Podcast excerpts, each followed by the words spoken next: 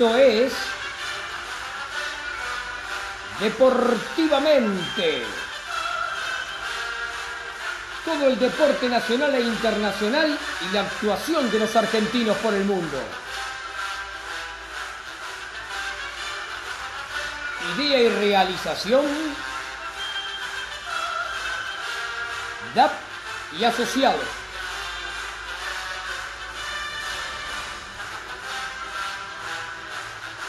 Juegan hoy en Deportivamente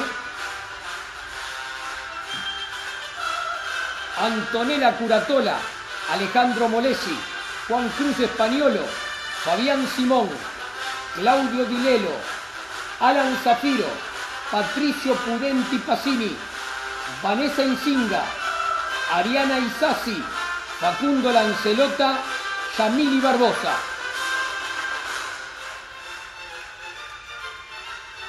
Auspicia este programa Joribán, diseño gráfico, desarrollo web. En una era donde estar presente es lo más importante, nos encargamos de mostrarle al mundo y dar tu presente. No pase desapercibido, está, sé y mostrate, el mundo te espera. Oribán, diseño gráfico, desarrollo web. Best Phone SRL, la esquina del portero eléctrico. Todo lo que buscas para soluciones en redes en un solo lugar. Voz, datos, imagen y seguridad.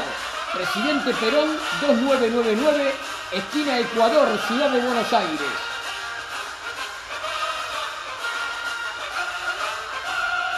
Lolita Ger, uñas gelificadas, tapping gel, esmaltes semipermanentes. Lolita Ger. Aquí comienza Deportivamente por MG Radio. Adelante ustedes.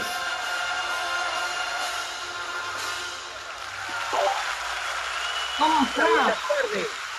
¿Cómo estamos? Buenas tardes. Felices Pascuas. Para todos. Felices Pascuas. Felices Pascuas, gente.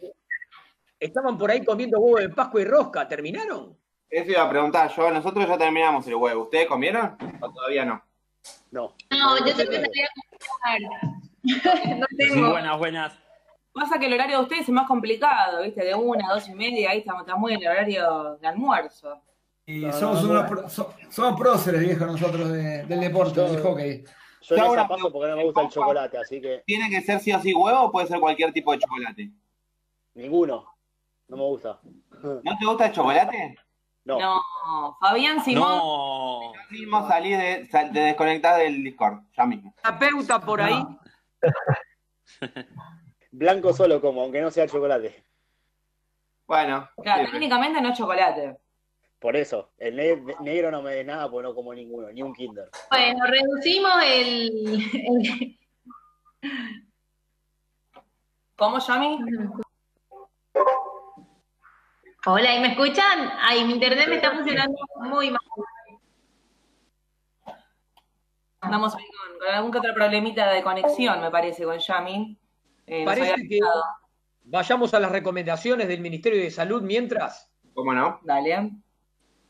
Con el hashtag Quédate en tu casa por vos, por los tuyos, por la comunidad Aquí decimos los cuidados que el Ministerio de Salud nos envía para que la gente realice lavado de manos con jabón en forma frecuente, estornudar en el pliegue del codo, no tocarse ojos, nariz y boca, y ahora se está remarcando mucho esto de los ojos, ventilar eh, los ambientes, desinfectar los elementos que utilizamos con frecuencia. Y si aparecen algunos de estos síntomas, fiebre y tos, fiebre y dolor de garganta, fiebre y dificultades para respirar, no dudemos en comunicarnos al 107 en la capital federal y al 148 en la provincia de Buenos Aires. Repetimos, hashtag quédate en tu casa, por vos, por los tuyos, por la comunidad. Eh, teníamos también ahí algunos adelantos del programa porque recién entrábamos en una especie de debate con Fabián respecto del tema del chocolate, pero vamos a entrar en otro debate. En lo que nos interesa, que es el deporte. Exactamente, de los eSports, de los deportes eh, eh, en forma eh, remota, en forma por internet. ¿Qué pensamos cada uno? Pero no sé qué les parece si esto lo dejamos planteado para que alguno de los oyentes, en caso de que quiera, nos dé alguna opinión y nosotros en alguno de los bloques posteriores entramos nuevamente en el tema. Me parece buenísimo, porque aparte más de uno va a salir corriendo a- ahí a la- al buscador de, de internet para buscar por Google, como hicimos nosotros también, eh, ojo, porque yo no estoy muy enterada sobre el tema. A ver, eh, ¿estás por ahí, Juan? Sí, sí, acá estoy. Eh, hoy tenemos, o esta semana, o estos días, tuvimos algunos cumpleaños. Sí, tenemos cumpleaños, por supuesto. Siempre tenemos cumpleaños. A ver, Empiezo, 7 de abril, cumpleaños de Carlos Camnacio de la selección de waterpolo, cumpleaños de María Ángeles Cosar, alias La Chuchu, amiga de la señorita que tengo acá al lado, exactamente. ¿eh? integrante de las, de las Panteras. El 8, de- el 8 de abril cumplió Marcos de Lía de la selección de básquet, ya todos lo conocemos, y Juan Angrisano de la selección de béisbol. 10 del 4, cumpleaños de Fernando Gago, jugador, exjugador de Boca, actual jugador de Vélez. Cumpleaños de Sebastián García de béisbol y cumpleaños de Hugo Sconocchini, que fue integrante de la generación dorada en el 2004. ¿Puedo agregar? Ah, perdón, pensé que había terminado, perdón. Y tengo el cumpleaños que fue ayer, el cumpleaños de Ayerena Eliseche de judo. Y hoy es el cumpleaños de Nicolás Burdizo, así que lo debe estar festejando con unos huevitos de Pascua. Yo puedo agregar un, un par. Sí, eh, ¿Cómo Vicky no? Granato, Victoria Granato, jugadora del seleccionado de Claro. hockey, también cumplió esta semana. Y también tenemos eh, el cumpleaños. Y el cumpleaños de Ivana Delera, eh, jugadora, bueno, ex campeona con River, ahora jugando en NBA. Exactamente. Seguramente tengamos que ir sumando de a poco a muchos más eh, deportistas a esta grilla que armamos con tanto amor, pero que no podemos llegar a, a cumplir Ah. con todos. Así que estos fueron algunos de los cumpleaños que tenemos anotados de los que pasaron esta semana. También antes- gente nos, nos- les pedimos- nos ayude, ¿no? Uy, perdón. Claro, les pedimos justamente a los oyentes que nos vayan pasando de algunos deportistas, de algunas instituciones que cumplen aniversarios, que cumplen años, para que nosotros vayamos armando este gran calendario de cumpleaños del deporte argentino. Sí, sí, por supuesto, esto es algo nuevo para nosotros que estamos agregando los cumpleaños que nos vienen diciendo, que vamos encontrando de a poquito. Al final nos, bueno, nos va a quedar una grilla enorme, por supuesto, pero bueno, recién estamos empezando. Bueno, pero es una forma también de participar que la gente se meta y nos vaya avisando de algunas cositas más. A ver, Juan, muchachos, chicas, ¿qué les parece si nos metemos en un tema que en estos días tuvo que ver bastante con, este, con esta situación del coronavirus, pero que toca puntualmente a la realidad de los clubes, del fútbol en particular y de los clubes en general? Eh, ¿Les parece que lo planteemos? Sí, pero me parece que va a tener que quedar para después, porque acá nos está analizando que está en línea eh, otra rama del deporte, que es el handball femenino en este caso. Dale. Bueno, vamos a pasar a presentarla, Micaela Casasola, jugadora de la Garra, seleccionada por handball. Ella tiene 23 años, juega en Vélez, además, así que voy a estar preguntándole más acerca de, del club de, de mis amores también. Así que bueno, te saludamos, Mica, ¿cómo estás? Hola, ¿cómo están? Buenas tardes. Bueno, Mica, ¿cómo te trata hoy este día de Pascua en medio del encierro? Un poco raro, me imagino. Sí, la verdad es que, nada, tuve la oportunidad de decirlo en, muchos lados que, nada, es algo que nos afecta a todos y que todos estamos como experimentando esto que es nuevo. Eh, pero bueno, yo por suerte en mi casa estoy entretenida, entrenando, eh, viendo mucha, muchos partidos, aprovecho, así que, nada, eh, lo vengo pasando bastante llevadero, por suerte. ¿Cómo se entrena en casa? Mica, ahí estabas comentando un poquito que todos los días tratás de hacer algo. ¿Tenés lugar? que te mandan una rutina? ¿Cómo haces? Sí, sí, yo por suerte cuento con un patio bastante grande, eh, pero bueno, nos pasan una rutina de parte de la selección y yo tengo también una rutina de parte de Vélez y bueno, voy mechando, viste, un día con la selección, un día con el club, un día con la selección, así aparte también estamos en contacto con los dos grupos, que eso también es súper importante, no solo entrenar, porque es un deporte en equipo, así que nada, entrenando la verdad es que las rutinas están bastante eh, amoldadas a, a que no tengas tanto espacio y tantos materiales, así que podemos entrenar todas, no, no normalmente, pero eh, nada, bastantes cosas podemos hacer. Sí, sí, la verdad no queda otra. Hola, Mica, Juan Cruz te saluda. Hola. Y ¿Cuáles eran tus objetivos antes de, de que pase todo esto? Obviamente con el club y con la selección. Mirá, eh, con el club la verdad es que habíamos tenido un refuerzo de una arquera de la selección, así que la verdad es que estábamos muy entusiasmadas eh, y bueno, apuntábamos a, pelear ahí en los puestos de arriba, pero bueno, no tuvimos ni, ni tiempo de, no llegamos a jugar ni muchos amistosos, así que no, no pudimos, pero con la selección sí, veníamos entrenando desde febrero y bueno, teníamos un torneo en junio eh, que obviamente bueno se suspendió, eh, pero bueno, nada, eh, los objetivos igual siguen siendo los mismos, solo que ahora estamos como en un parate todos. Mica, ¿y qué opinas acerca del, del Prolímpico? Que hasta último momento estaba que se jugaba, que no, calculo que era el torneo que se iba a jugar en, junio ahora.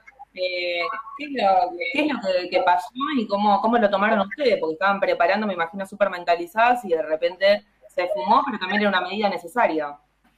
Sí, aparte de lo que nos pasa, por lo menos a nosotras y a, muchos deportistas, es que es difícil proyectar algo a largo plazo.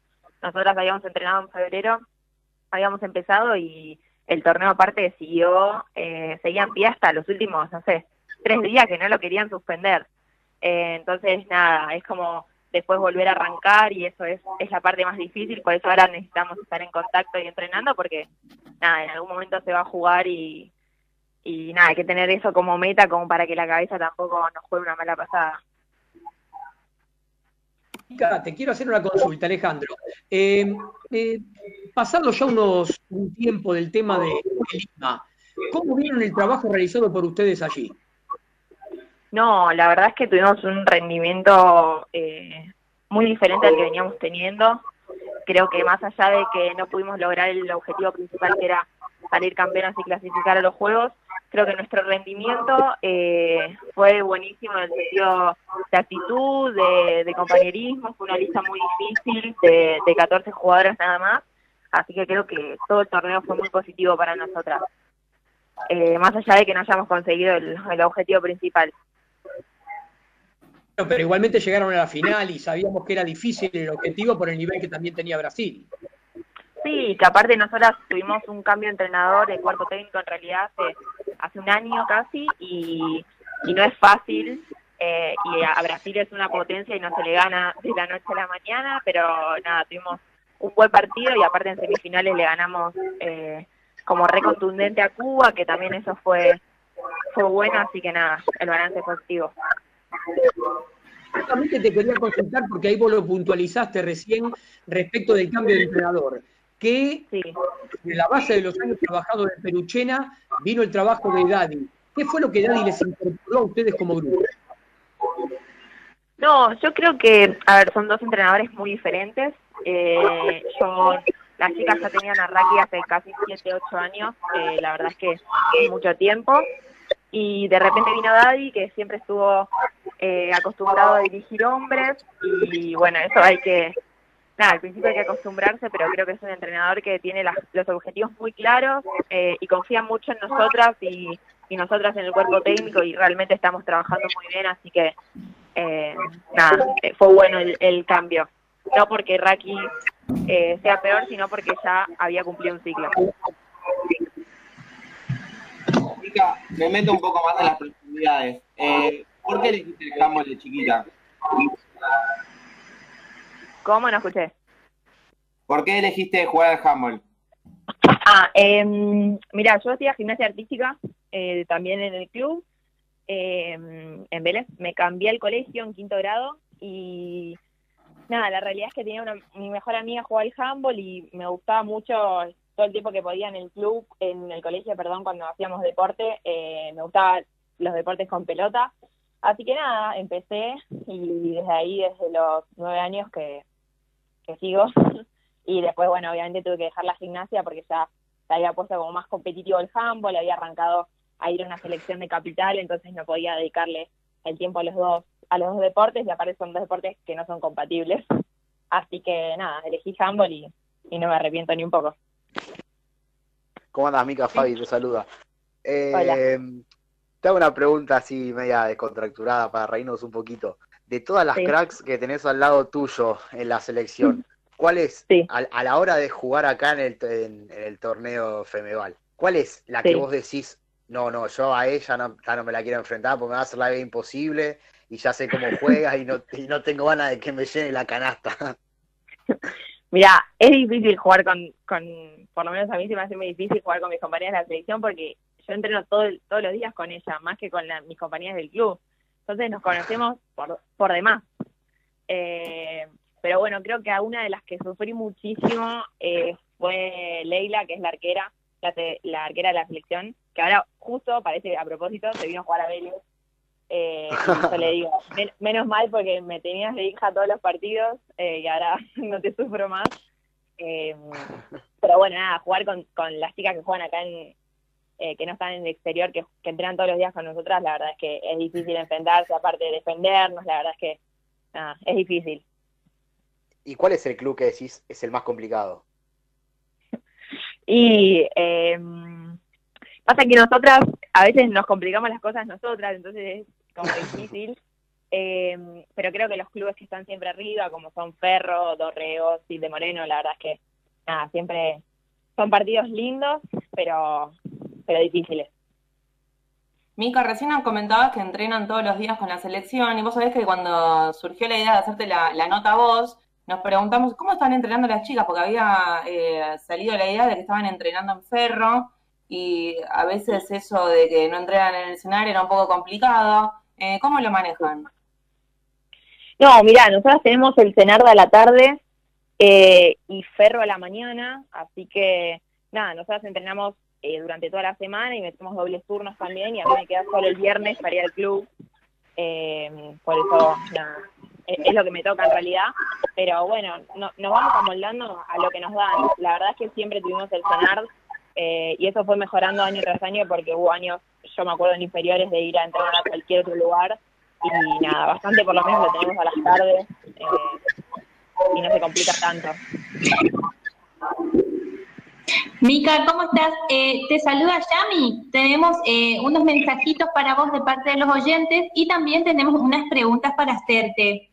Sí. Eh, nos dice Marcelo de San Martín. Mica, un orgullo del balonmano. Ella y tantos otros que siguen entrenando pese a la situación es para destacar. También nos dice Juan Pablo de Abasto. Estoy cumpliendo mi cuarentena y me encanta escuchar a los protagonistas. He visto a Mica jugar y me gusta su actitud en la cancha.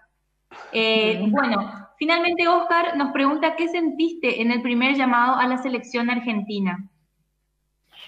Mira, eh, cuando arranqué obviamente que lo hacía como un hobby y lo hacía para estar con mis amigas, que bueno, obviamente son las que siguen hoy en día y nunca pensé o nunca proyecté eh, estar en la selección. Me cayó un poco la ficha cuando me llamaron, tenía 13 años la primera vez, eh, a una selección de capital y nada, fui, pero después cuando entré en la selección argentina, digamos, eh, y empezó como este proceso y ya las cosas se hacían un poco más profesionales, eh, nada, me encantó y ahí sí fui, fue que pude proyectar, pero bueno, la primera vez eh, es como todo nuevo y es una alegría enorme, pero eh, nada, hay muchas cosas detrás de, de llegar a, a la selección mayor y que nada, yo las hubiese hecho obviamente mil veces, pero no es un camino tan fácil.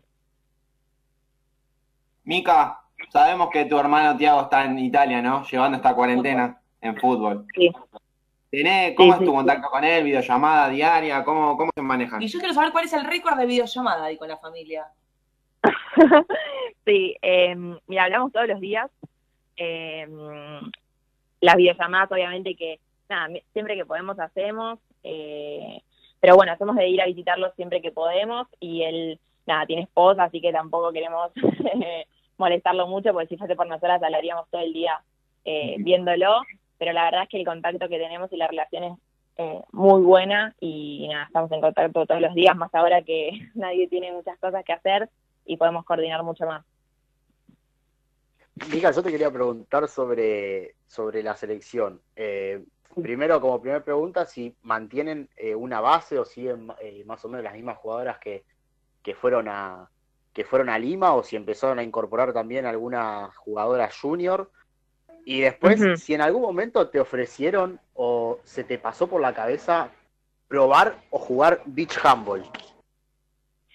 Mira, primero, eh, la lista de Lima fue una, Lima, fue una lista típica porque fueron 14 personas nada más. Y no pasa en muchas listas. Eh, por ejemplo, al Mundial fuimos 18 y el grupo más o menos que entrena acá es de 20, 25 chicas, solo de las que entrenan acá, eh, mezcladas mayores y juniors, eh, y están las que juegan en el exterior. Que bueno, están las que viajan y las que no, como acá, están las que viajan y las que no. Pero eh, más a Daddy, la realidad es que si tienen que cambiar alguna por otra, es como que no, no le tiembla el pulso. Así que nada, es como que estamos todas en, misma, en la misma situación, eh, pero sí, somos bastantes, no es que siempre están entre las 18 o las 20, somos muchas más que eso. Y después, con el tema del beach handball, eh, sí, me han dicho, eh, este verano, por ejemplo, Vélez jugó un torneo, pero no es de las cosas que más me gustan. Eh, no sé, no sé si me copa la arena tanto, como que no. Prefiero, prefiero el indoor que me siento mucho más cómoda. Hija, tenemos más mensajes de oyentes para vos. Eh, la verdad que bueno, estás ahí revolucionando un poquito el mensajero. Eh, nos, dice bueno. Natalia, nos dice Natalia Almagro, felicitaciones a Mica, una crack, y nos pregunta Oscar si pensás en Europa para el futuro. Mira, eh, casi siempre cuando vuelvo de los torneos, eh, por suerte siempre tuve la oportunidad de tener propuestas y de llamados para ir a jugar al exterior. Eh, creo y, siento que el día que me vaya, quiero estar 100% convencida de que no extrañar, obviamente voy a extrañar, pero de, de no estar viviendo la vida acá. Yo tengo mucho arraigo con, con el club, con mis amigos, juega mi hermana también en el club, así que me cuesta un poco dejar esa situación y aparte que yo acá entreno eh, con la selección todos los días y eso es- me, me gusta, entonces creo que cuando me vaya lo voy a hacer como más una experiencia, eh, pero por ahora más adelante. Hola Mica, un placer escucharte. Eh, habla Nico. Te quería hacer una Hola. consulta descontracturante. Eh, Sí. Contame, en la garra puede ser que uses la 25 y en Vélez la 5. ¿Hay alguna Sí. elección por el número? Mira, en el 5 es tipo porque a mí me gusta, porque nada, muchas muchas de mi familia deportistas lo usaron y la realidad es que me re gusta. Eh, por eso en el club, eh, nada, lo tengo porque como que siempre eh, lo elegí, pero bueno, cuando llegué a la selección era junior, a la selección mayor, ¿no? En las inferiores sí pude tener la 5, pero en la selección mayor eh, la 5 la tiene una de las chicas más grandes, y también había pensado en la 15, pero la tiene la capitana, entonces eh, es por orden de llegada y de, y de edad, así que no me queda otra. Pero bueno, un poco me encariñé ya. Po- Podría haber sido la 55 entonces. Sí, sí, estaría última, última en la fila siempre, pero nada, elegí que no sea un número tan grande tampoco. Mica, yo te quería preguntar, ¿qué pasa con el tema del pega con, con la ropa? Porque ahí con, con el tema del vole que compartimos el gimnasio nacional, siempre sabés que me arruinaron varias calzas con ese pega. ¿Cómo se hace para No, sacar de la no, ropa no. pega? No, no, es tremendo. Eh, yo cada vez que entrenamos las remeras es como que, nada, no te pueden durar más de unos meses porque pues es imposible. O sea, nosotros tenemos, mu- el deporte es de mucho contacto y cada vez usa más pega. Eh, en las inferiores no tanto, pero en, las- en los, los equipos mayores es como que si no hay pega no se puede jugar. Eh, Claro, aparte lo tienen puesto en la zapatilla muchas veces. Veo ahí que se tocan las zapatillas y digo, ¿qué se tocan tanto? ¿Se arreglan No, los cordones? ¿Qué pasa? Es de el última en pega. la zapatilla, claro, de última en la zapatilla no hay problema, pero hay veces que se lo ponen en el pelo, en la cara, en cualquier lado y es muy difícil de sacar del cuerpo en- si no tenés aceite en ese momento o algo que lo saque, no es que con la transpiración se va, al contrario. Así que nada, me, Entonces, me ha quedado el pelo, nota con aceite. sí, se saca con aceite, con el aceite de, como de bebé, y Sí. si no se saca con, es muy difícil sacarlo, y si no se saca con, hay un producto especial que se llama quitapega, eh, pero bueno, si en- mientras que estás jugando no hay chance que te lo puedas sacar de algún lugar si, si se lo puso en la cara, en el ojo, en la nariz, como bueno. Ya estamos acostumbrados igual, pero la gente que no lo conoce es como que qué asco esto. Claro, sí, sí, pasa, me pasaba eso. Bueno, Mica, te queremos agradecer el contacto. Perdón por molestar este día de Pascua. Esperemos No. que, que disfrutando en familia. Y, y bueno, te Sí. mandamos un beso enorme. Bueno, muchísimas gracias a ustedes y felices Pascuas para todos. Gracias. Bueno, ahí está, pasaba Mica Casasola, jugadora de Vélez y de la Garra. Eh, así que bueno, ahí vamos, Ale, con, con los avisos ya, para que no se nos pase la hora. Eh, sí, igual me parece que Yami, ¿tenías algún mensaje más? Y tenemos los últimos mensajes para Mica, eh, que decía, Mica, te felicito, sos grande, le decía Zoe de Floresta, Adolfo de San Luis, aplausos para Mica, y Andrés de Billinghurst nos dice, el disparo de Mica es mortal. Un Buenísimo. fanático al parecer eh, la, la sigue muy de cerca siempre a Mica. Plan, ¿te parece? Vamos con los avisos. Así es, vamos, vamos con los avisos que hay que agradecerle a ellos. A ellos Empezá. estamos acá. Bueno, vamos a agradecerle a Lolita Ger, uñas gelificadas, capping gel, esmaltes semipermanentes. Bueno, todo esto en Lolita Ger. El Facebook, Loli con Y, Tager, ¿sí? T-A-G-H-E-R, Lolita Ger. Y el WhatsApp es 11 37 57 2809. Si querés uñas gelificadas, capping gel, esmaltes semipermanentes, consultale a ella. También tenemos como auspiciante a Betfond SRL, la esquina del portero eléctrico. Todo lo que buscas para soluciones en redes, encontralo en un solo lugar. Presidente Perón 2999, esquina Ecuador, Ciudad de Buenos Aires. Sitio web www.betfond.com.ar. También en una era donde estar presente es lo más importante, nos encargamos de mostrarte en el mundo. No pases desapercibido. Está, sé y mostrate. El mundo te espera. Sitio web de Joriban es www.joriban.com.ar. Joriban, diseño gráfico, desarrollo web. Bueno, vamos a estudios centrales que el operador tiene algunos avisos y recomendaciones y después retomamos con los avisos comerciales. Desde Villa Urquiza, ciudad autónoma de Buenos Aires, en la República Argentina, estás en MG Radio. Momentos genuinos, las 24 horas de tu día.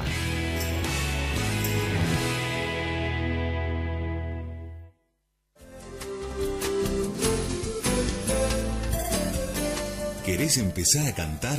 ¡Animate! Mabel Rodríguez, Mabel Rodríguez, profesora de canto para principiantes. Trabajo con el cuerpo y la voz para prevenir la fatiga vocal. Enfocado a docentes de jardín y primaria. Comunicate vía mail a nmabelr@hotmail.com.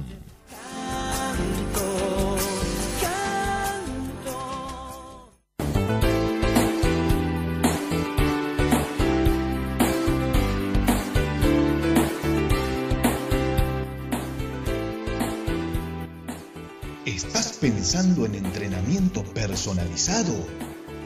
El Círculo de Entrenadores Personales te ofrece un plan a tu medida.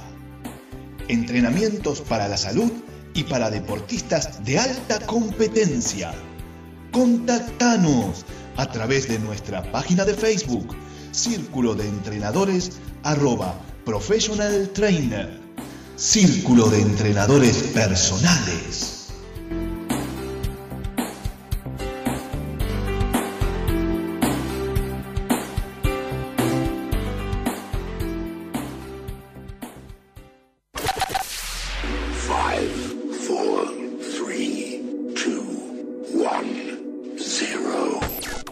Martes, abre la disco. Abre la disco. Un viaje al pasado con música que para vos está siempre presente. Abre la disco. El programa que todas las semanas llega a tus oídos de la mano de Gustavo Rubín. Abre la disco. Un momento único. Un momento para vos. Un momento verdaderamente genuino. Abre la disco. Los martes a las 21 por MG. Para cuidar tu cuerpo y mente, MG Radio tiene el programa que vos esperabas. El Templo del Alma, con Diego Esteban y un destacado equipo de profesionales. El Templo del Alma, los viernes a las 21 horas en MG.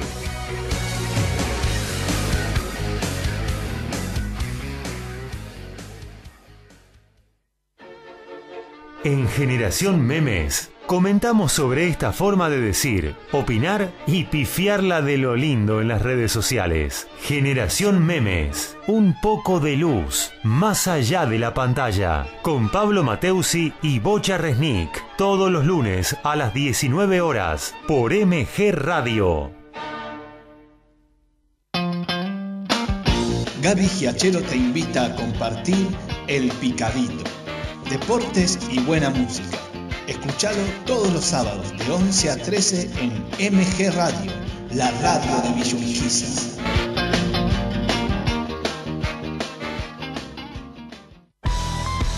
Viví, sentí, disfrutá sobre la bocha y toda la info del hockey sobre césped. Sobre la bocha con Claudio Dilelo y Equipazo los domingos a las 13 por MG Radio. En MG Radio ya no hay horarios. Encontrá todo el contenido en anchor.fm. On demand, las 24 horas.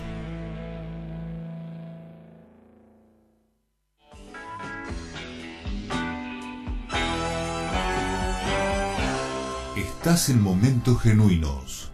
Estás en MG Radio.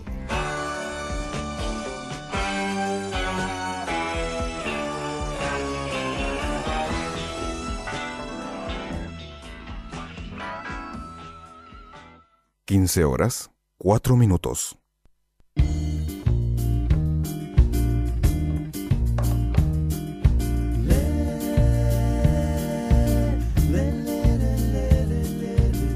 Tenemos más avisadores. Así es, vamos a agradecerle también a Más Hockey Argentina. Todo lo que buscas para practicar hockey césped lo tenés en Mason Hockey Argentina. Facebook, Mason Hockey Argentina. Opilla también el programa Deportivamente, el sitio web Deporte Argentino Plus. Toda la información y la actuación de los deportistas argentinos en el ámbito nacional e internacional la encontrás en Deporte Argentino Plus www.deporteargentinoplus.com y Twitter DeporteArcPlus. Y tenemos un nuevo avisador, ¿no? Así es, bienvenidos a ellos, a RNI Consultores Independientes, equipo especializado en telecomunicaciones, energía, medio ambiente y seguridad social. Entra a su sitio web para saber más sobre ellos, www.radiacionesni.com.ar. Tonela y Yami, a ver, ¿qué tenemos hoy con el tema de mujer histórica y mujer destacada? Sí, a ver, hoy tenemos a Mujeres Haciendo Historia, que habíamos dicho que íbamos a cambiar el nombre, que quedaba un poco más romántico quizás, así que tenemos Mujeres que hicieron Muy bien. historia. En el día de hoy tenemos a Lucia, con S, esta vez no sabía lo que me costó eh, memorizar el nombre, porque siempre me salía Luisa, y no, es Lucia May Harris. Es una, una señora ya el día de hoy, que fue la primera mujer en ser drafteada por un equipo de la NBA. Para los que no saben, el draft es como una preselección que hacen los equipos de, la NBA en la pretemporada y bueno, van seleccionando a los jugadores con más proyección para, para jugar en los primeros equipos. Ahí estuvo Lucia Harris en 1955, nació ella un 10 de febrero, eh, y estuvo compitiendo con la selección de, de su país, Estados Unidos. Eh, y el equipo que la drafteó fueron eh, los actuales Utah Jazz. Ella es una jugadora de, fue una jugadora que mide un metro 91, atención con ese dato porque es altísima. Por supuesto era a la pivot, eh, así que y bueno, no, no, nos, nos inspiramos en ella porque más adelante en el ping pong de hoy inauguramos sección, vamos a tener a una de las gigantes, eh, así que, ay, bueno, estamos leyendo que tenemos eh, gente al aire. Bueno, eh, así que bueno, la, esa fue la, mujer destacada de hoy, Lucia Harris. También teníamos más datos que nos va a agregar Yami. Eh, también Lucia, eh, bueno, ella jugó en el equipo de la Delta State University, llevándolo eh, a tres eh, campeonatos nacionales consecutivos con un récord de 109 victorias y tan solo 6 derrotas. Entre los logros que también podemos destacar de Lucia fue que Eh, además de jugar por su selección norteamericana, también eh, ganaron los Juegos Panamericanos disputados en la Ciudad de México y la medalla de plata en los Juegos Olímpicos de Montreal de 1976 tras caer eh, versus la Unión Soviética. Ahí va, esa fue la, la mujer histórica que elegimos para hoy, porque más adelante vamos a tener una de las gigantes en el ping-pong. Muy bien. A ver, Juan, Sí, ¿estás por ahí? estoy acá, estoy acá y lo voy a presentar a él. No sé Es cómo presentar, no sé del deporte argentino, ¿no? sí, no sé cómo presentarlo, estoy nervioso. Vos sabés que fue una, una- un debate acá antes de no sé cómo presentarlo, no sé, porque es un tipo tan grande que. Así que bueno, a ver cómo sale. Capitán y emblema de los murciélagos. Bicampeón mundial. El mejor jugador del mundo en fútbol adaptado. Buenas tardes, señor, señor eh, emblema, capitán. Silvio Velo, ¿cómo estás? Hola gente, ¿cómo están? Bueno, la verdad que gracias por la presentación, no creo que sea para tanto. Eh, acá, contento, contento. Eh, estamos acá en, en familia, obviamente atravesando esta este flagelo, ¿no? Esta cuarentena, que bueno, obviamente nos tenemos que quedar en casa y, y es así como, como lo estamos haciendo, ¿no? Así que muy bien por ahora. Sí, no queda otra. La verdad que nos tenemos que quedar en casa por el bien de todos. Y esa es la primera pregunta. ¿Cómo te trata la cuarentena? bueno, bueno, bien, la verdad que bien. Este, acá en familia, entrenando, la verdad que no, no dejo de entrenar, entreno todos los días. Eh, por suerte, por suerte tengo acá una, una cinta y así que la estoy, estoy duro.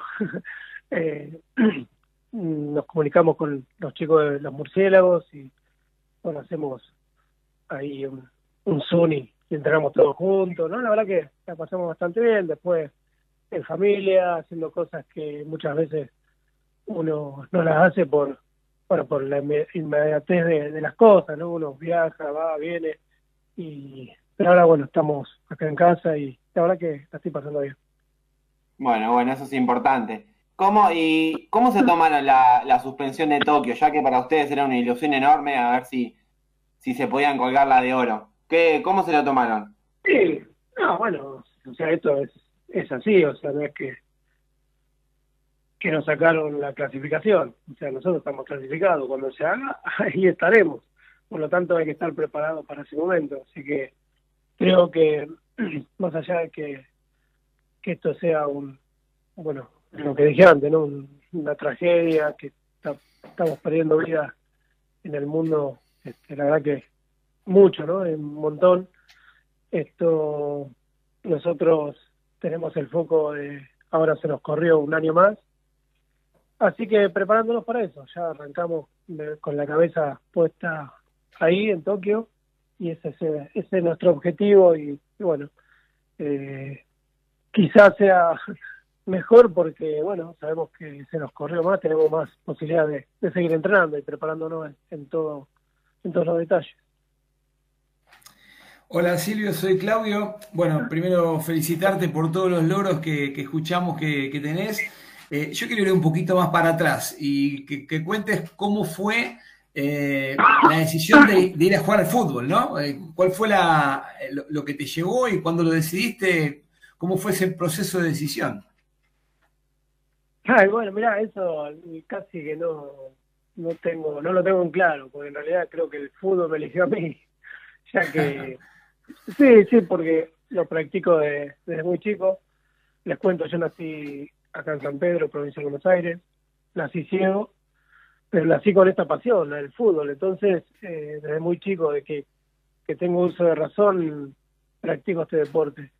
Con los chicos en el potrero, con mis hermanos, vengo de una familia eh, numerosa.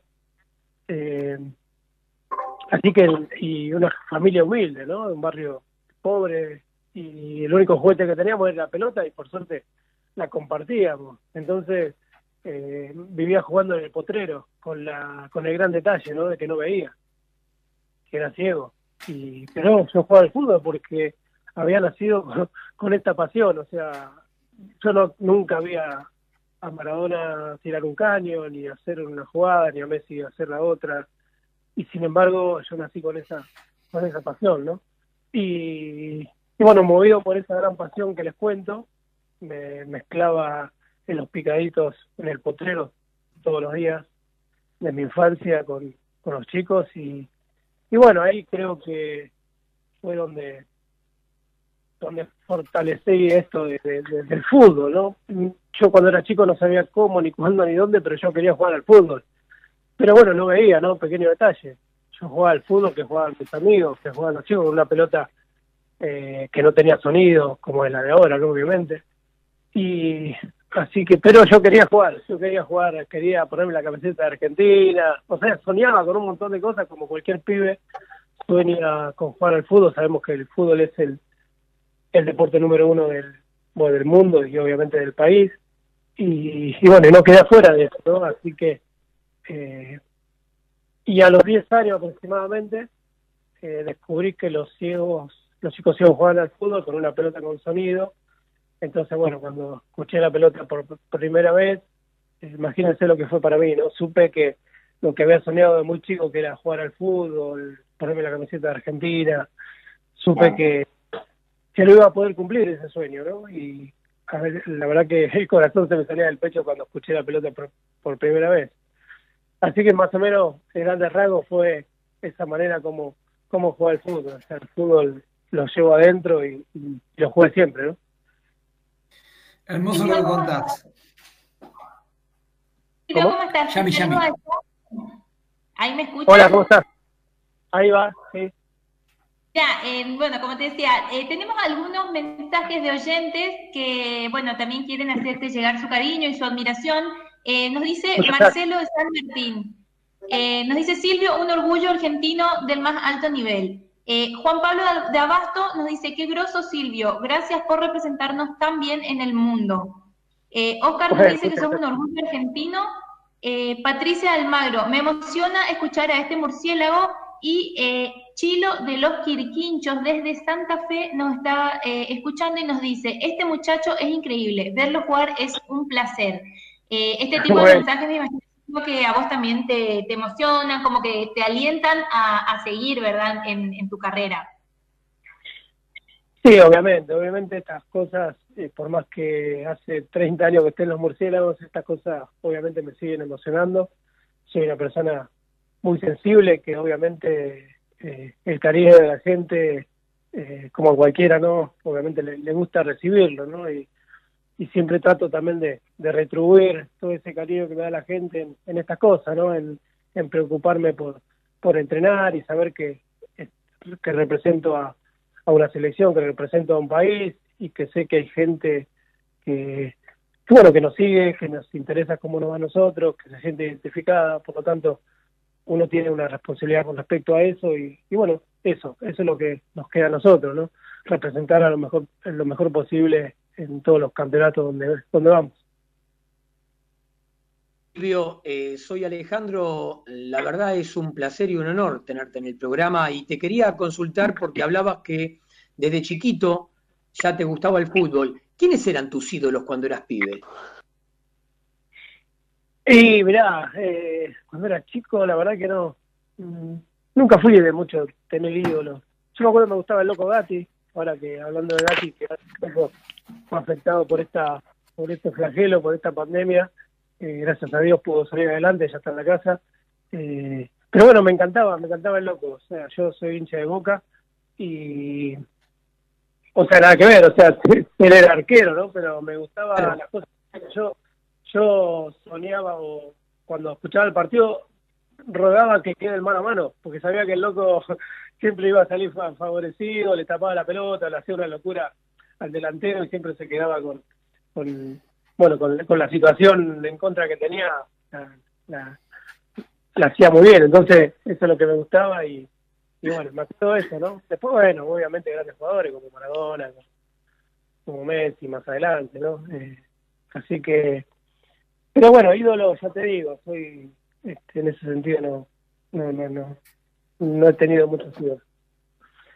Recién fuiste muy humilde cuando decías que jugás al fútbol y representás al fútbol en sí, pero vos sos bandera y sos estandarte no solamente del fútbol, sino del deporte argentino. ¿Cómo vivís esa situación de los demás deportistas argentinos que sabés que te admiran, a los admiran como grupo, pero a vos en particular, como figura además? Bueno, eso por suerte siempre lo pude llevar muy bien. Yo creo que yo siempre, siempre como, como jugador, como en la cancha, traté de ser la vida. Siempre lo que me pasó a mí dentro del deporte, eh, siempre consideré que era un beneficio para el fútbol nuestro, ¿no? Para el fútbol sala para ciegos, para el crecimiento. O sea que, en su momento me hayan elegido como mejor jugador del mundo. Si bien para mí era un, una caricia, ¿no? Un- algo lindo para la familia, que te reconozcan de esa manera, pero creo que para el equipo fue algo fundamental, ¿no? Sabemos que vivimos en un país exitista que, bueno, tener el mejor en- entre nosotros en el equipo, eso iba a abrir puertas, eso, este, las puertas que no se abrían cuando se golpeaban se empezaron a abrir y bueno, la verdad que, en ese sentido eh, es una sa- satisfacción enorme el, colaborar ¿no? con ese granito de arena para, para que el deporte en su momento cuando nadie na- daba nada por nosotros eh, empe- empezaron a aparecer bueno apoyos ¿no? y reconocimientos ¿Cómo anda Silvio? Eh, sí, ¿cómo anda Silvio? Hola. Fabi te saluda. Bueno, nada, yo, bueno, nada, el fútbol para ciegos muchas veces eh, lo he visto y la verdad que admiro mucho la, capacidad que tienen ustedes para jugar, la verdad que es, increíble y justamente me quería referir a eso y después te iba a hacer dos preguntitas más. ¿Cómo hacen ustedes para entrenar eh, eh, lo que es el, lo, auditivo? Porque todos sabemos que la, la- pelota tiene un, que es como un cascabel que tiene adentro y eso, eso se, y eso se entrena, o sea, si yo si a mí me pones a jugar así con una pelota que tenga sonido al lado mío, yo corro para cualquier lado. Eh, no, no tengo idea para dónde voy. Para Pero, cualquier lado normalmente, imagínate. no, Sí, bueno. sí, sí, Pero, pero viste, o sea, me pasa eso, me pasa de, de- de verlos y decir, eh, o sea, de qué manera entrenan e- esa capacidad que tienen ustedes. Ay, bueno, eh, ya te digo, yo soy ciego de nacimiento. Toda mi vida me manejé con el oído. O sea, para mí es natural. Es natural escuchar. Es natural manejarme con sonido. Obviamente es, es natural manejarme con la pelota porque yo nunca la vi ni, ni la voy a ver a la pelota, pero sí la voy a escuchar toda la vida y, y para mí es, es música, ¿no? Pero bueno, es así. O sea, obviamente que, que nosotros nos manejamos por, por lo que escuchamos, por el oído, por, por lo que sentimos y, y bueno, de esa manera es como nos entrenamos como, como vivimos, ¿no? O sea, nos manejamos con el oído para todo, así como, para jugar al fútbol, como para andar en la calle, como para estar en tu casa, como para, para todo. Manejamos de esa manera, por lo tanto, de esa misma manera es como eh, vamos a, a la cancha a entrenar, escuchamos la pelota, escuchamos lo que nos dice el, el técnico, bueno, un montón de cosas, ¿no? Sabemos que el, el fútbol para ciegos es un, un deporte de mucha comunicación, ¿no? Tenemos el arquero, que el arquero dentro de la cancha es el son nuestros ojos, porque el arquero tiene visión normal. Y el arquero, bueno, guía su defensa. Les cuento un poquito. Eh, la cancha está dividida en tres tercios. El tercio, el primer tercio lo maneja la defensa, eh, la maneja el arquero, que tiene visión normal, entonces, bueno, te tira indicación, te dice, vos, quedate, bueno, te tira un montón de pautas que tira cualquier arquero, ¿no? Después, eh, el otro tercio lo maneja el técnico a mitad de campo, que también te da indicaciones, y detrás del arco contrario se ubica un guía de nuestro equipo, que obviamente también te da indicaciones, eh, ayudándote a concretar eh, la jugada del gol, ¿no? Así que, bueno, la verdad que es de mucha comunicación y obviamente todo se entrena, ¿no? Todo se entrena y cuando sale todo sincronizadamente, bueno, obviamente es un lujo y, pasan las mejores cosas.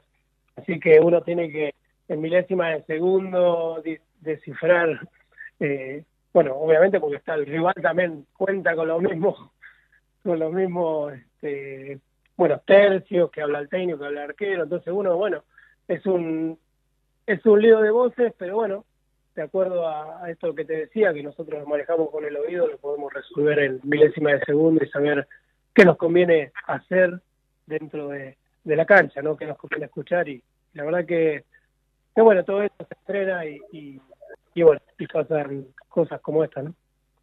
Sí, pero está bueno porque vos decís más o menos cómo se juega, cómo están ordenados y nosotros estamos acostumbrados a un fútbol desordenado, el fútbol 11, esto para mí es un lujo lo que me está contando, No, así que pero, a con ver, eso, con eso no tengas duda. No, no, o sea, obviamente, eh, el fútbol es fútbol, o sea, una vez que empezamos a jugar, eh, lo importante es que, que cada uno respete su lugar, o si no, que avise. O sea, si, si no, o sea, por eso te digo de mucha comunicación. Si yo voy a buscar una pelota, a- si yo juego, tengo tendencia a jugar por la izquierda, si voy a cruzarme, obviamente voy a avisar a mis compañeros para, para no chocar. No vemos y nos podemos llegar a golpear y bueno, y feo, ¿no? Entonces, eh, siempre hablando se puede hacer todo, o sea, obviamente vos te cruzás, podés jugar a cualquier lado de la cancha, no es que vas a jugar en una quintita, o sea, porque el fútbol para ciego es un fútbol que, que se corre muchísimo, que es un fútbol de, de contacto y que la verdad que es, es, es, es fuerte, no es que va caminando, ni nada, ni mucho menos, ¿no? Así que Sí, obvio. es así y bueno, pero dado, dado que hay mucha comunicación se puede jugar de esta manera. Y para cerrar co- conmigo, dos cortitas. ¿Cómo fue para vos ser eh, bicampeón del mundo? Y antes que te nombraban, eh, la segunda, antes que te nombraba mi compañero Alejandro Ídolos, eh, quiero que me des un top, un top 5, ponele, de, lo- de ídolos de Boca. Aprovechando que vos sos hincha del club, quiero que me des tus cinco ídolos máximos de Boca. Y bueno, estos dos, mundiales, obviamente, que, tengo, eh, la verdad que, nada, una satisfacción enorme haber podido lograrlo, ¿no? Y, que me hayan podido elegir el, el, el- el mejor, bueno, como decía, pero la verdad que muy contento, muy contento, es muy lindo eh, para cualquiera, ¿no? Poder eh, ser el mejor de lo que hace, así que eso está bueno y ganar el mundial acá en Buenos Aires, eh, otro en Brasil, la verdad que muy buena experiencia. Y, y bueno, a ver, los ídolos de Boca, pues bueno, obviamente el primero Román. Eh, después, bueno, yo lo tengo a Loco Gatti también como ídolo. Eh, Rojitas, más allá en el tiempo, ¿no? Que sabemos, dicen que, bueno, que era, que era un jugador muy, muy desequilibrante, que era, eh, era muy bueno. Eh, bueno, Martín también, ¿quién, quién puede negarle a Martín? Eh, después me gustaba mucho el Seba Bataglia también por la entrega. Y bueno, ahí más o menos los, los digamos, eh, referentes que te puedo nombrar en este momento. ¿Sabes que tenemos más mensajes para vos? Está que explota nuestro, nuestra página. Eh, agradecemos a todos los oyentes y te voy a ir leyendo algunos porque también tenemos preguntas para vos. Muy bueno. dice- nos dice Cristian de Mar de Ajó, Silvio, sos un verdadero prócer del deporte. Tu tesón te llevó a la cima del mundo. Eh, Marcia nos dice aplausos para Silvio y para ustedes por darle lugar en el programa. Eh, Marcelo de San Martín, Silvio nos enseña a cada pase que da con la pelota, que no la ve, pero la siente de verdad. Mis respetos. Eh, Oscar nos dice que es hermoso escucharte. Eh, Antonio nos dice, Silvio, gracias por no rendirte y enseñarnos que no hay barreras para desarrollar la pasión. Y bueno, finalmente José de Once nos dice, qué lujo tener a Silvio en el programa. Una pregunta para él, ¿cómo ven sus posibilidades para Tokio y quiénes son sus principales rivales? Bueno, muchísimas gracias por todos esos mensajes, la verdad que, que, me emocionan muchísimo. Muchísimas gracias. Y las posibilidades nuestras son muy buenas. O sea, el objetivo nuestro siempre es eh, eh, ir a, ganar, ¿no? Después, bueno, jugará otros factores, pero siempre nosotros entrenamos para eso. eh, y, y las expectativas son las mejores, ¿no? Para, para Tokio. Eh, sabemos que hay un montón de, de equipos que se están preparando de la misma manera que nosotros, que tienen las mismas posibilidades, pero bueno, eh, a la hora de jugar ahí se verá, ¿no? Eh, Brasil es obviamente Brasil es el, el equipo a vencer, es el clásico mundial de Argentina, son los dos mejores equipos de- del mundo y, y bueno, después obviamente hay, otros equipos como China, España eh, algunos asiáticos también que son los que están que se prendieron ahí, que la verdad que lo están haciendo muy bien. Eh, está muy competitivo el fútbol parasivo, ha evolucionado muchísimo en cuanto a físico y, a, y técnicamente también, así que se está trabajando muy bien. Eh, pero bueno, eh, en principio esos serían los, equipos a tener en cuenta, ¿no? Bien, eh, bueno, justamente nos preguntaban también, eh, mencionabas eh, algunos de los equipos, pero nos pregunta uno de los oyentes, eh, ¿cuál es el equipo entre todos esos más difícil y el jugador más difícil al cual te tuviste que enfrentar? Sí, eh, obviamente Brasil. Brasil es el clásico mundial. Brasil es, si me preguntaba mí, es el mejor equipo. Y bueno, y ahí estamos nosotros que son lo único que le puede ganar, ¿no? Sabemos que hoy por hoy ellos cuenta con, con, unos- con dos o tres jugadores muy importantes que son de lo mejor de lo mejor. Y, y bueno, eh, esos quizás sean los, los jugadores a, a en cuenta y a entrenar en, en cuanto a cómo bloquear todo eso, ¿no? Eh, serían los chicos estos de, de Brasil que, que la verdad que lo, lo están haciendo muy bien. Silvio, soy Claudio nuevamente. Bueno, tengo tres cosas. Una, una decirte sos un grande, ¿eh? la verdad que sos un grande. Sinceramente, eh, me emociona escucharte solamente. Así que Bueno, te, te vi, te vi- te vi jugar, eh, me emocionó, ahora me emociona escucharte. Así que espectacular. Eh, bueno, quería hacerte una pregunta, una, una seria, porque es curiosidad que tengo, y otra un poquito más descontracturada. Vamos con la seria primero, que es, recién decías eh, que obviamente que el oído, al tenerlo muy desarrollado, ustedes tienen mucha comunicación y, es lo que más, eh, eh, bueno, ponen en, en- como sentido en la cancha, en el juego, ¿no? Yo quería preguntarte, cuando estás jugando, ¿a quién más escuchas? ¿A tu entrenador? ¿Si el arquero? ¿Quién es el que vos sabés que te está diciendo algo y ese lo agarrás y- y- y ejecutás, ¿no?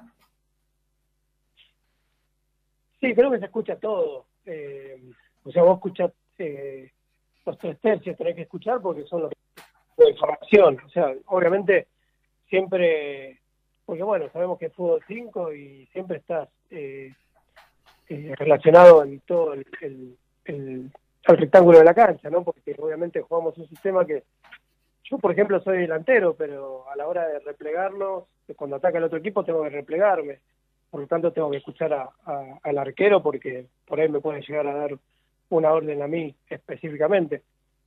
Eh, Entonces tengo que estar atento, pero casi no se da porque uno sistemáticamente sabe dónde se tiene que ubicar, sabe que tenés que volver con, con dónde sale la pelota o si sale con un defensor, tenés que ir con, a marcar ese defensor, o sea, sabe, ya sabes hacer, o sea, se entrena para eso y por lo tanto ya lo sabes, pero bueno, obviamente las cosas se dicen igual, por las dudas. Entonces, siempre trato de, de escuchar a, a todos porque siempre alguno va a tener algo para decirte.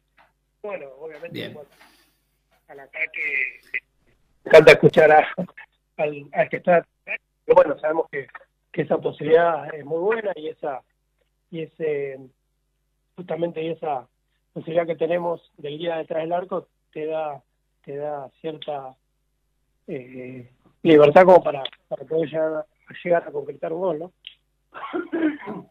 Bueno, y, y la, la más descontracturada es, recién decías que eras de, eras de Boca, ¿no? Man- Manifestaste tus ídolos de Boca, etcétera, pero tengo in- in- un informante que me dijo que te pusiste la de River, ¿puede ser? Sí, sí, sí, jugué. por eso. Él es gallina, por eso te lo. Jugué 10 10 años aproximadamente en River, pero bueno, tiene, tiene su explicación. Eh, River es el primer equipo eh, en el mundo que, que, bueno, que nos tomó, que tiene fútbol para ciegos, digamos. Y justamente formé parte de ese, de ese equipo, que la verdad que yo como hincha de Boca estoy totalmente agradecido a River por, por tener fútbol sala para ciegos y que, que, bueno, porque obviamente un equipo como River jerarquizó un montón a, nuestra liga, ¿no? Y, bueno, y Boca no tenía, no, no, nunca tuvo equipos para fútbol para ciegos y hace tres años que yo llevo el proyecto a Boca. eh, hoy por hoy, se está jugando el, el super clásico del Boca Juniors, así que eh, eso fue lo que, por eso fue lo que como vestí la camiseta River durante tanto tiempo. Silvio, ¿cómo te tomaste la primera vez que escuchaste la propuesta de escalar el Aconcagua? Y si para vos fue una locura al principio y después dijiste que sí, o dijiste que sí de una, y contanos cómo fue esa experiencia, además de haber estado con, con estrellas como por ejemplo eh, Fabricio Alberto, que fue uno de los integrantes de la generación dorada. Sí, eh, eh, obviamente cuando me comentaron, eh, mm, lo, lo, lo pensé, ¿no? Porque digo, ¿qué hago ahí yo? Nunca, la verdad que nunca, ni mucho menos, nunca había escalado ni, ni siquiera un cerro eh, de menor de menor ma- magnitud, ¿no? Ni, pero, pero bueno, inmediatamente me gustaba, me gustan los desafíos, obviamente, me gustan los desafíos, me gusta hacer cosas que, que no hago habitualmente, ¿no? Porque si no sería muy muy cómodo de mi parte quedarme en la cómoda ahí y decir todos los días voy a la cancha, me meto en la cancha, agarro la pelota, eso es lo mío, ¿no? Eso lo hace cualquiera. Pero el tema es cuando te llevan a otros terrenos y, y bueno, ahí está el desafío, ¿no? Y, y siempre me gustó, así como en su momento hice saltos ornamentales también, eh, en un reality que que fue en el 2013. Sos De una estrella de manera- TV también. ¿Cómo? Sos una estrella de la televisión también. Ah, y bueno, en ese momento, así como tomé esto en, ese momento, también tomé esto de la Concagua y, y la verdad que, que no me equivoqué, ¿no? Fue una experiencia maravillosa. Por, si bien no pude hacer cumbre, me quedé muy cerca de la cumbre. Eh, nada, la experiencia fue única, eh, muy lindo, ¿no? Muy lindo todo lo que uno tuvo que, que superar para llegar a esa, esa instancia. Eh, pero bueno, considero que uno es un superador de, de, de obstáculos y, y está bueno poder hacerlo, poder transmitirlo y poder dejárselo a la gente como, como mensaje, ¿no? De que, que, que cuando uno tiene voluntad se puede hacer muchas cosas, ¿no? ¿Cómo estás? Te saluda Antonella. Hola Antonella, ¿cómo estás? Todo bien. Eh, primero, eh, siento una profunda admiración y cuando te escucho eh, no, no se me ocurren eh, preguntas, sinceramente. Aparte de haber compartido eh, cenar, yo estuve en las Panteras, te, te vi entrenar, eh, los Ah. vi cómo comparten ahí en el cenar, que todos en filita al comedor. Más de una vez me han pedido ayuda, se me ponían en el hombro. Eh, así que bueno, mi pregunta es cuando me cruzo así con gente tan, tan grande del deporte, eh, ¿en qué encontrás la, motivación para seguir, para seguir triunfando? Porque alcanzaste todo realmente. ¿Qué, es lo que te motiva a ir por más? Sí, yo creo que uno, siempre tiene que tener una, una, un incentivo, ¿no? Este, a mí me, me motiva el hecho de levantarme al otro día, eso para mí es suficiente, o sea, entonces con ese objetivo encima, encima no es que no tenga objetivo a nivel deportivo, o sea, por ejemplo la de oro no me la colgué nunca y me encantaría retirarme con la medalla colgada, ¿no? La medalla de oro colgada, ese es el gran eh, el gran anhelo que tenemos, que tengo yo a nivel personal y como que, que tiene el equipo también. Tenemos dos me- medallas de bronce, una de plata y no tenemos la, la de la de oro que para un deportista es- está bueno tenerla, ¿no? Y la verdad que, que siempre estuvimos ahí, no es que porque uno bueno si está en mitad de tabla como dice como se dice en el fútbol no te hace mucho drama, ¿no? Pero perder eh, varias finales eh, eso te, quiere decir que que bueno, que, que se puede lograr. Hay que ver cómo darle la vuelta a las cosas y, y se puede lograr, ¿no? Entonces, siempre cada oportunidad que tenemos nos preparamos con, con todo para, para poder lograrlo y bueno, creo que estamos en ese en esa etapa ahora, ¿no? De, estar enfocado en estos juegos para poder lograr a nivel deportivo eh, lo máximo, que, es el objetivo que, que nos faltaría a mí como deportista y, también como, como equipo, ¿no? Nos faltaría eso. Y después, bueno, como te digo, el, eh, levantarme al otro día eh, ya me motiva para, para poder hacer cosas, ¿no? Soy una persona que, mm, en realidad soy una persona feliz. Y uno, cuando es feliz, siempre tiene, tiene, tiene motivos para, para ir para adelante, ¿no? Así que eh, soy una persona que, me manejo así, ¿no? Así que muy feliz. Silvio, nuevamente Alejandro. Eh, además de ser un deportista, un gran deportista argentino y mundial, quienes te seguimos desde algún desde hace un tiempo, sabemos de tus reflexiones, de tus pensamientos. Y justamente frente a toda esta situación que el mundo está viviendo, te quería mm, preguntar, ¿qué mundo te imaginás cuando salgamos de esto del coronavirus? ¿O qué mundo te gustaría encontrar? Oh, la verdad que, bueno, en realidad yo creo que, que cuando salgamos de esto, cuando esto sea esté totalmente normalizado, espero que haya servido para algo, ¿no?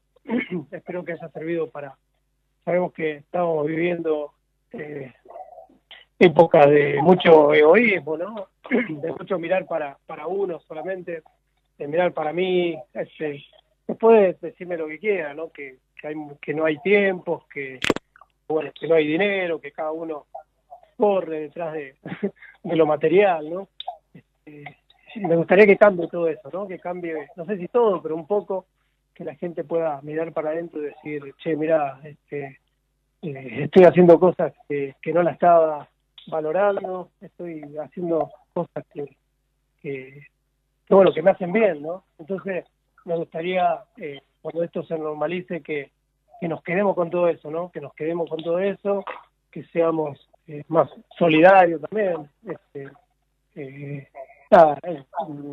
eh, y como pronto me gustaría que, que eso suceda, ¿no? Que, que, nos encontremos con todo eso, ya que ahora nos estamos dando cuenta que, que, no, que no hace bien todas esas cosas, ¿no? Encontrarlo lo mismo en tu casa, ¿no? Porque muchas veces por el esto de, bueno, de salir, de ir a entrenar, de venir, de ir, muchas cosas te perdés de, de, de, situaciones que, ahora las estás viviendo y que a mí no me gustaría perderla nunca más, ¿no? Yo, por ejemplo, tengo tengo dos, dos eh, tengo mellizas de tres años, que son mis hijas más chiquitas, y lo que le estoy disfrutando, la verdad que no tiene nombre. Yo creo que que cuando esto se normalice, yo creo que voy a seguir, voy a seguir disfrutándola de la misma manera porque, porque me encanta, me encanta poder hacerlo y, y no me perdería este, nada por, nada por ir detrás de algo material. ¿no? Bueno, Silvio, eh, la verdad que fue un honor, un placer enorme tenerte acá con nosotros, que nosotros somos admiradores del deporte, por lo tanto somos admiradores tuyos. Te agradecemos de corazón esta entrevista y toda la gente que te escribió, que te hizo preguntas, también te lo agradece. Así que muchas gracias nuevamente y esperemos que volvamos a estar en contacto. Bueno, gracias a ustedes, chicos. La verdad que me, me encantó, me poder haber podido charlar con ustedes, contarles en qué ando, en qué andamos como equipo.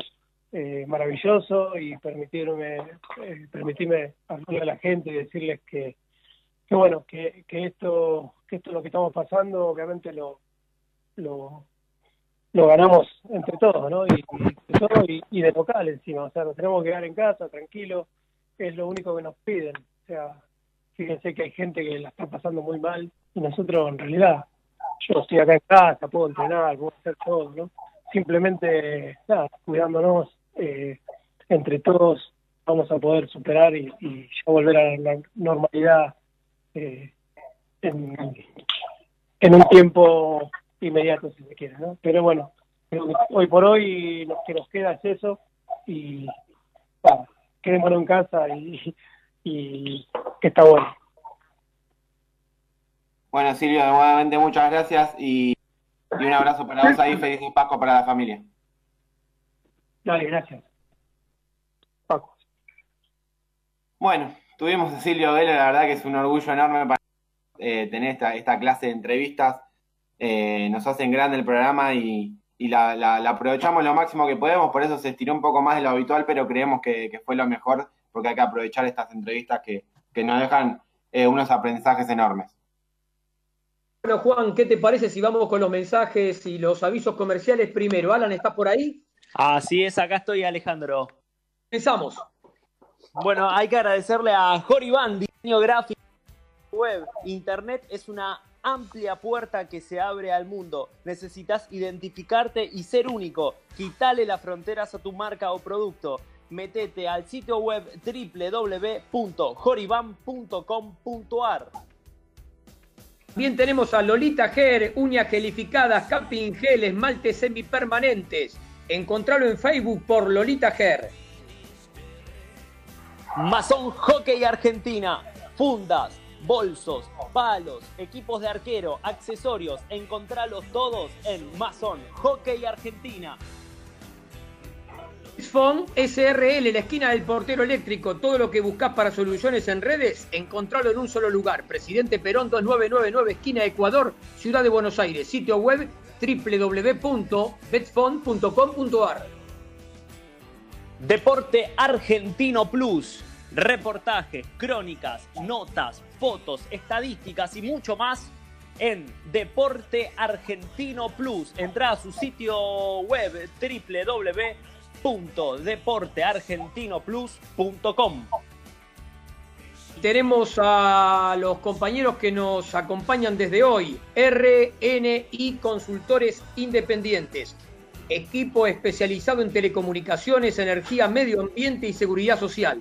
Entra al sitio web www.radiacionesni.com.ar.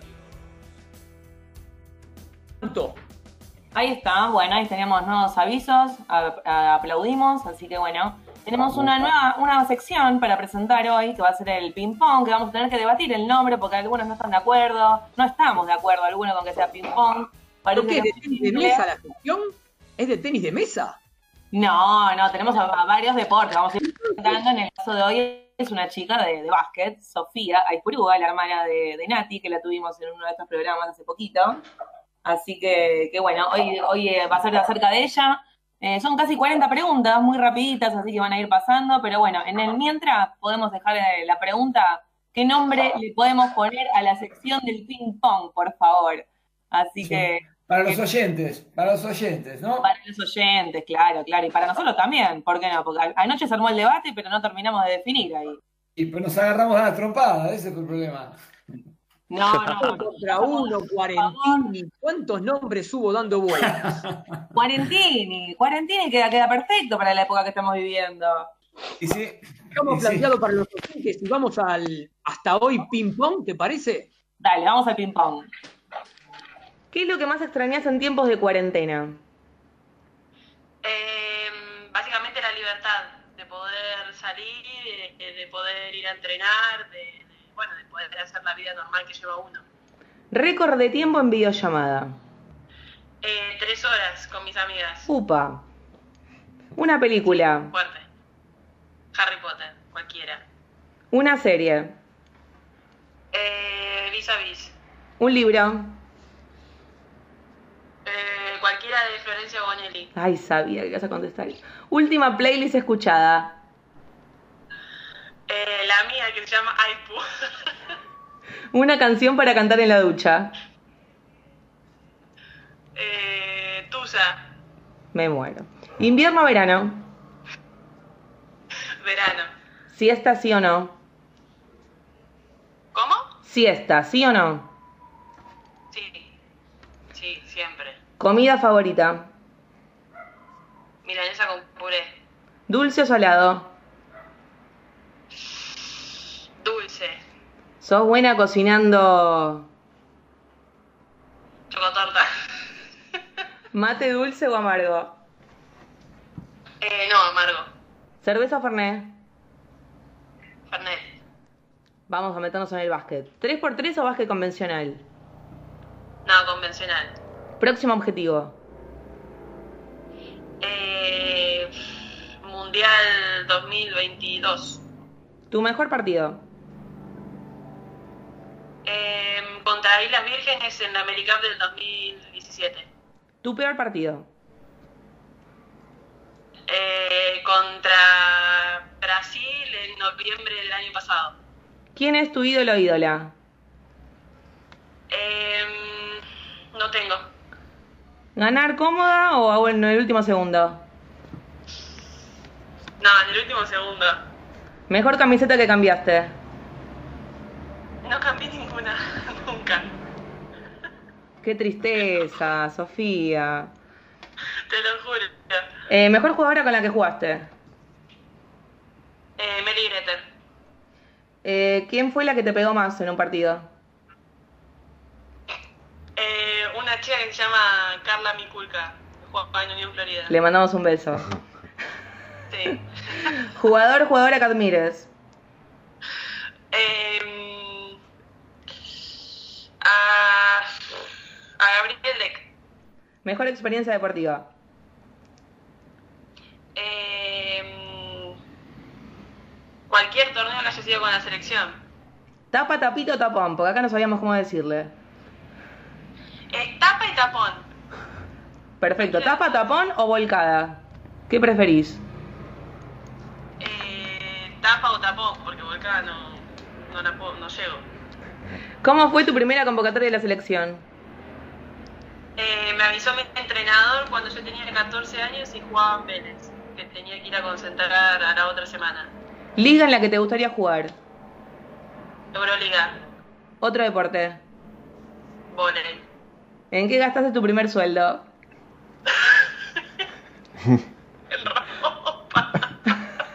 No me digas de Avellaneda. No, no, de acá, de acá. Colito o rodete. Rodete. ¿Un superpoder que te gustaría tener? Eh, teletransportación. ¿Mejor piropo que te dijeron? No me acuerdo de ninguno. no me dijeron ninguna. ¿Un hobby?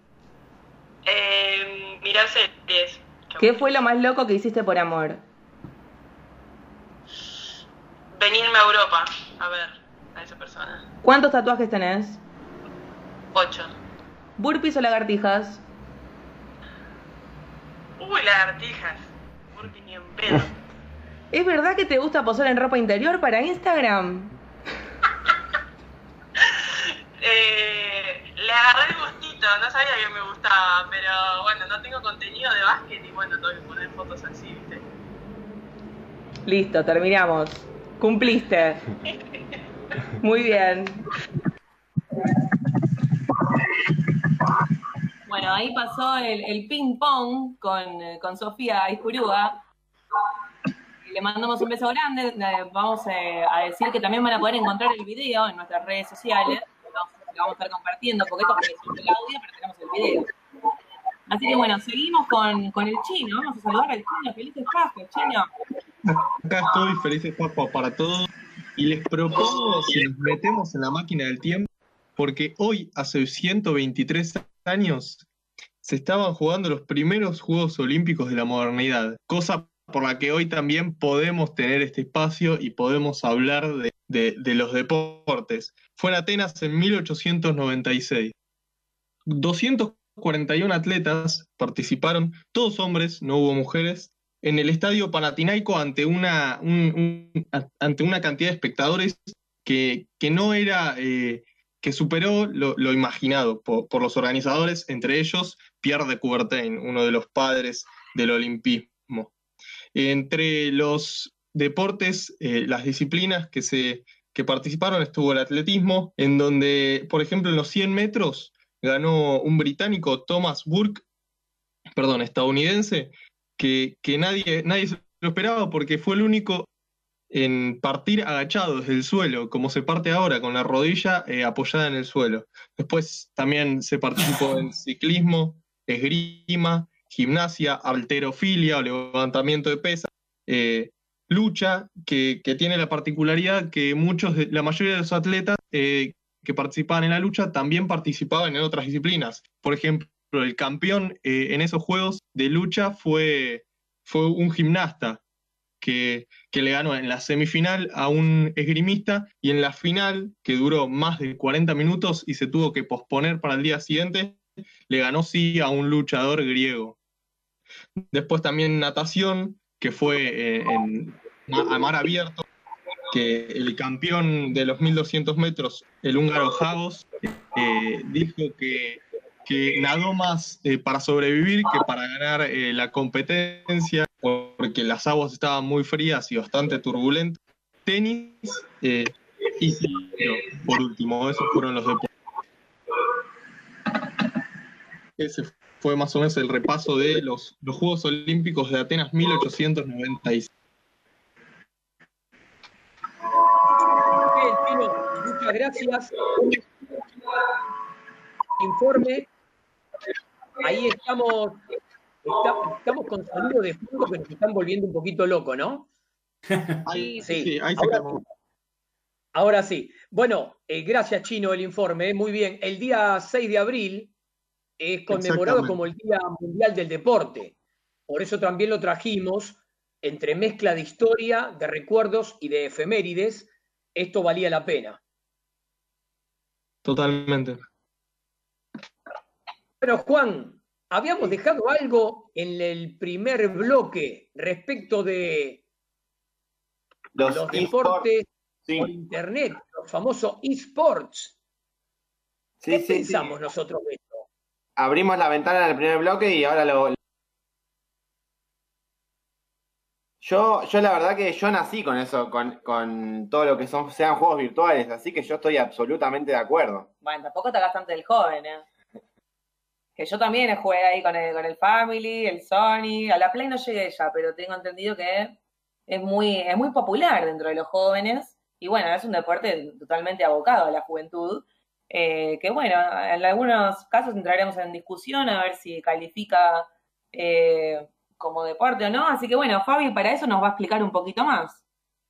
Sí, bueno, los eSports aparecieron hace un tiempo, los empezaron a usar como una modalidad competitiva entre eh, varios jueguitos, como por ejemplo el League of Legends, el Counter, eh, bueno, el FIFA, el PES. Eh, se arman ligas a nivel nacional, internacional, se arman bastantes mundiales.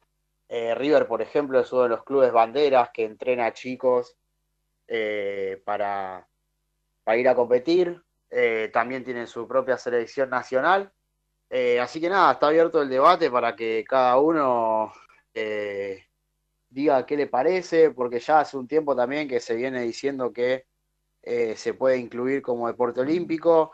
Eh, mucha gente está de acuerdo, otra gente no. Obviamente cada uno tiene sus fundamentos y con sus, con sus respectivas justificaciones y siempre con respeto.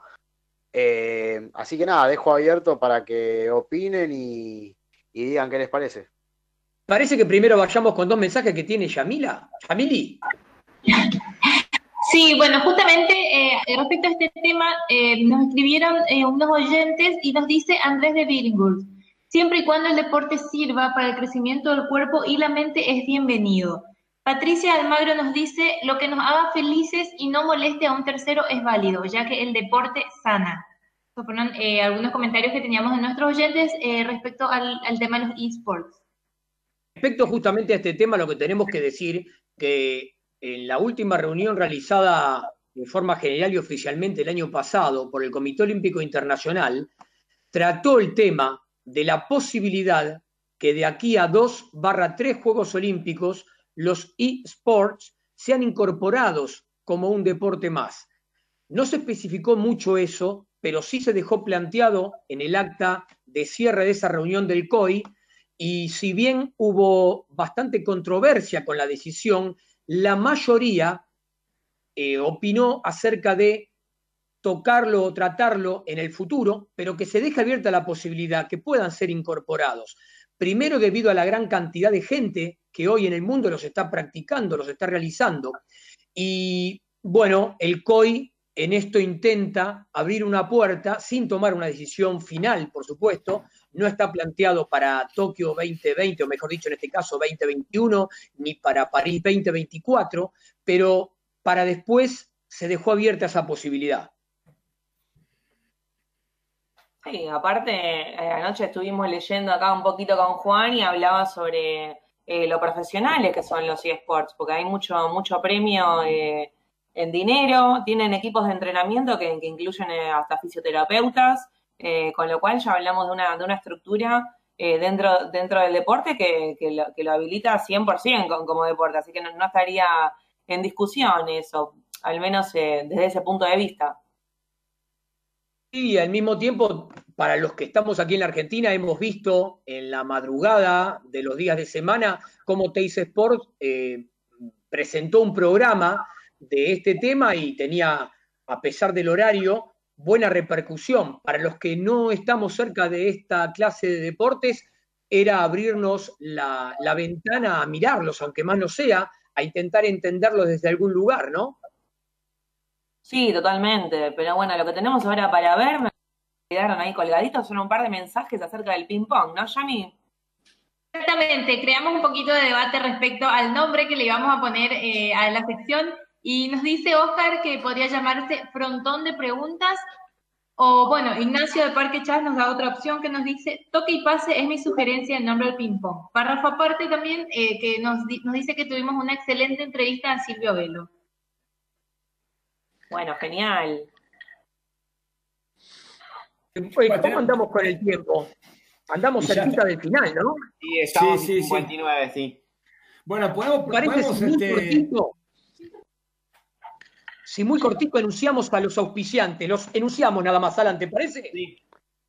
Dale, dale, estoy con Dale. vos. Diseño gráfico, desarrollo web, uno de los auspiciantes de nuestro programa. Seguimos.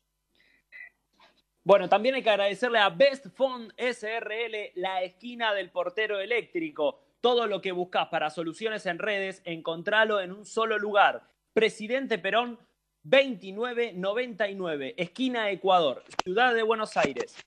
Agradecemos también a Lolita Ger y también agradecemos a Deporte Argentino Plus. ¿A quién más le agradecemos? También le agradecemos a Mason Hockey Argentina.